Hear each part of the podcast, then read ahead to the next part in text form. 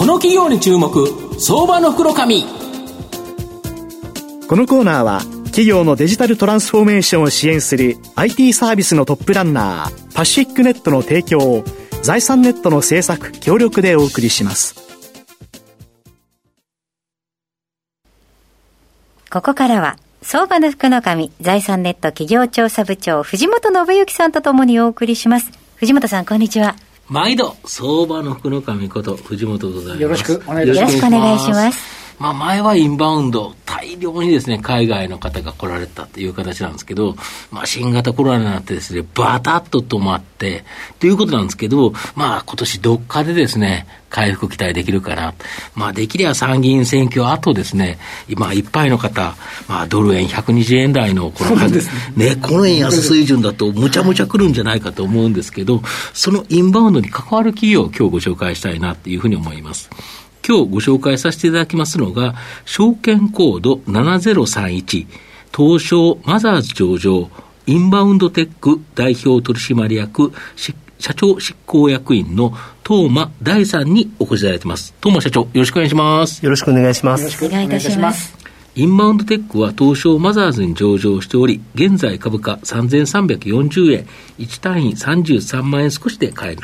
買える形になります。東京都新宿区の東京メトロ新宿御苑前駅に前駅近くに本社がある、えー、多言語対応のコールセンターのマルチリンガル CRM 事業と専門型営業アウトソーシングサービスのセールスアウトソーシング事業が日本柱の企業になります。まあ今ご紹介したように、あのー、日本柱で、特にこのマルチリンガル CRM 事業とセールスアウトソーシング事業教えていただきたいと思うんですけど、まずこのマルチリンガル CRM 事業では、何カ国語に対応されていて、どのようなお客さんにどんなサービス提供されてるんでしょうか？はい、ありがとうございます。えっと、まず何カ国語であるんですけれども、うんうん、まあ、現在、えっと、13カ国語。13カ国語。はい。で、はい、えっと、24時間365日で対応しております。はい、で、まあ、お客様はですね、まあ、現時点においてはですね、例えば、救急車の、えっと、緊急の時の、はい、えー、通訳であったりとか、あと病院の、えー、問診であったりとか、あるいは、えっと、役所ですね、役所の、えー、住民票であったりとか、そういったところのサポートが、えっと、非常に多くなっております。なるほど。日本にもかなり海外の方がもう在住されて、お住まいになっている方、はい、この方が例えば救急車呼んでるときに、なんかよくわからない言葉で、その日本語でない言葉でガーって言われて、えーっていう形になると、はい、御社のコールセンターと契約していれば、そこが出てくれるということですか？そういうことですね。あのやっぱり、えっと、緊急の時はですね、英語ではなくて、やっぱり地元の言葉とか、そうですでないと、やっぱりあの、なかなか伝わらないというのがあるので、そういった意味でも、あの便利に使っていただいているかと思います。なるほど。観光庁からの受注、これも結構多いんですよね。そうですね。あの、まあ、直近で言えば、あの、まあ、無観客ではあったものの、えー、オリンピックの時にも少し、あの、私どもに受注はあったという状況でございます。で、御社は東京電力の関連会社、これがですね、大株主になってるんですけど、このセールスアウトソーシング事業では、電力とかガス、ネット接続などの社会インフラサービスの電話営業に強みがあるとか。はい。あの、こちらの方はですね、インフラ、特にまあ電力が強いんですけれども、うん、電話および、えっと、まあ、あの、フィールドワークといいますか、うん、えっと、訪問してサポートするというようなところもやらせていただいています。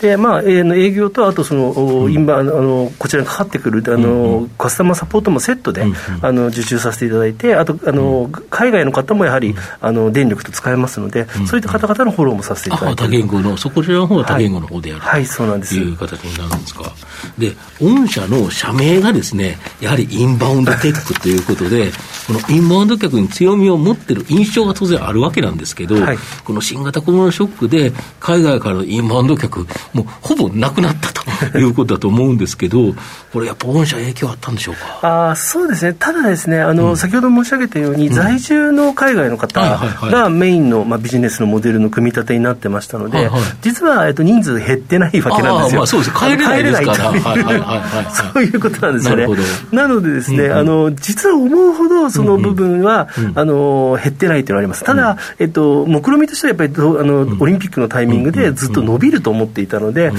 あ、そこの部分に関しては、まあ、影響はないというわけではもちろんないということでございます。なるほど。ただこれ、アフターコロナになったら、めちゃめちゃ期待できますよね。あそうですね。あのー、まあこ、まあ、今、先ほどお話もあったように、うん、あの円安にもなってますし、コロナが止まりつつあるというところで、外国の方が来ればですね、うん、そこはニーズはあの間違いなくあると思います。お店とかね、そういうところでお客さん来たときに、はい、多言語の御社のやつを活用する、これは出てきますよね。そうですね。あとはまあ、今、大阪にあの、支店を大きく作っておりまして、あの、万博が25年にありますので、その万博ターゲットにした、まあ、組み立てを、今、あの、大阪の方でもかなりやっていると。東京よりも。大阪に拠点出して頑張ってるということですか。はいなるほどで去年10月に飲食店とか医療施設を中心とした予約プラットフォームを展開している会員数3888万人、予約対象店舗数10万4000件を保有する予約サービスのリーディングカンパニーの e パークさん、ここの子会社を買収するとともに e パークとの合弁事業開始、これ発表されてるんですけど、これ非常に面白いですよね。ありがとうございます。あの e パークさん、あの、はい、ご存知のように、あのお寿司の役とかでやりますよね。はい、そうですね、はい、回転寿司とかなんか見たことありますよ、はい。あとクリニックとかですね、うん、まあ、皆さん、かなりあの使った方があられると思うんですけれども、うん、こちらの方の IVR、あの電話の部分ですね、予約のプラットフォーム、ウェブの予約とあの電話の予約と両方、あの展開してるんですけれども、その電話の予約のところはわれわれが買収した形になっています。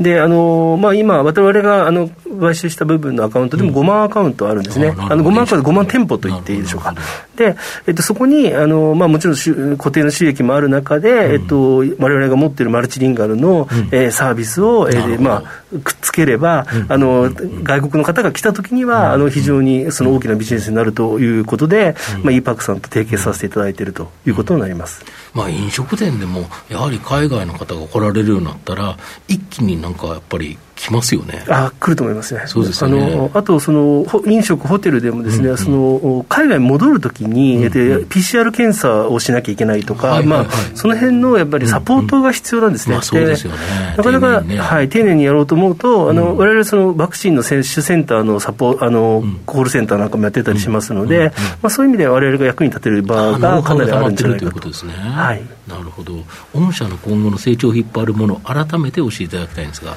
はい、あのやはりその我々そのいくつか事業やっているうちのあの大きなものは、えー、海外からいらっしゃるインバウンドの需要がまあ大きくなるだろうということです。であと、現時点においてはですね比較的そのワクチンをスタートあの始めとしたコロナ関連のビジネスがあの少し順調だったりはするんですね。でこれがその、まあ、インバウンドが来たときになくなるかというとやっぱりそういうわけでもなさそうだと。例えば先ほど申し上げたようにアメリカに帰るときに必ず PCR 検査が必要でそれのサポートであったりとか、まあ、そこら辺が少しミックスした形の、うん、えー、まあ、当初考えたものとは変わるのかなと、あとは25年の大阪万博、うん、えー、まあ、大阪で、えーと、IR のマーケットが広がりますと、でまあ、国内があの当然、その円安も踏まえて、うん、え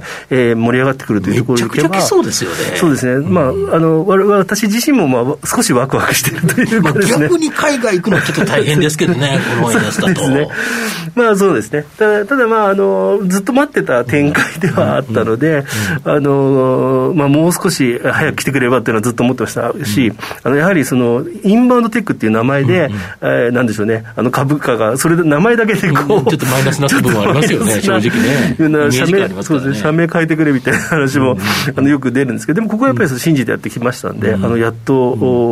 追い風になるはい、そう思ってます。これ、あれですよね、あの御社、今、話伺ってると、もう多言語コンタクトっていうところで、しかもその医療のこれ、通訳とか、あとは PCR とか、結構専門的なことをやっておられるんで、さ参入障壁っていうんですね、ライバルからするとだいぶ、まあ、似たような多言語のコンタクトは、ね、あの13言語になってくるとですね、あ。んまりライバルは正直いないんですよね。あの例えば英語だけとかですね、中国語、英語、韓国語だけとかならいるんですけれども、かなりの数の言語数をそのフルフルに抑えてるっていうのは、やっぱり少なくて、まあ、少なくとも上場会社でわれだけですね。はい、ということは、まさにあのこれから本当にインバウンドとか、あと国内のこれきめ細かいこのあのインバウンドの方、来ない間のきめ細かいサービスで結構ノウハウも積んでおられるみたいで、そうですね。本当にインバウンドが回復してくると、ちょっと楽しみな感じで。すかね。そうですね。あの、ここの、その、本当にその、サバイブするためにやってきた、あの、コロナ関連のそのサポートなんかのノウハウが、実は生きてくる可能性が高いなと思ってまして、で、また、あの、外国の方が、あの、復活してくればですね、あと、まあ、労働者の方もですね、あの、最近、あの、例えば、えー、ベトナムとか、あの、インドネシアとかから、あの、まあ、入っていらっしゃる外国人の方もかなりいらっしゃるので、まあ、その両面で、あの、プラスだなと思ってます。最後まとめさせていただきますと、インバウンドテックは去年の東京オリンピック・パラリンピックで大きな活躍を目指して、まあ、一昨年の12月にですね、東証マザーズに上場したものの、その直後にですね、新型コロナショックの影響を大きく受けたという形になります。しかし逆にワクチン接種などの特需によって売上高数ですね、少し減少したものの利益は確保しているという形になります。また苦しい時でも先行投資として人材補強を行い、社員数を大きく増加させている企業になります。まあ、先ほどご紹介したように e パークの子会社の買収など攻めの経営を続けています。まあ、ようやく新型コロナ禍のまん延防止措置も終了。夏の参議院選挙後にはですね、僕はインバウンド需要も回復するかなというふうにあの思ってるんですが、まあ、120円台のこの円安水準もあり、まあ、海外との行き来が自由化になればですね、インバウンド需要の大幅な拡大、期待できるんではないかなというふうに思います。まあ、アフターコロナでの活躍を期待して、まあ、じっくりと中長期投資で応援したい相場の福の神のこの企業に注目銘柄になります。はい。今日は証券コード7031東証マザーズ上場インバウンドテック代表取締役社長執行役員東間大さんにお越しいただきました。東間さんありがとうございました。どうもありがとうございました。藤本さん今日もありがとうございました。企業のデジタルトランスフォーメーションを支援する IT サービスのトップランナー。東証2部証券コード3021パシフィックネットは、パソコンの調達、設定、運用管理からクラウドサービスの導入まで、企業のデジタルトランスフォーメーションをサブスクリプションで支援する信頼のパートナーです。取引実績1万社を超える IT サービス企業。東証2部、証券コード3021パシフィックネットにご注目ください。この企業に注目、相場の袋紙。このコーナーは、企業のデジタルトランスフォーメーションを支援する IT サービスのトップランナー、パシフィックネットの提供を、財産ネットの制作、協力でお送りしました。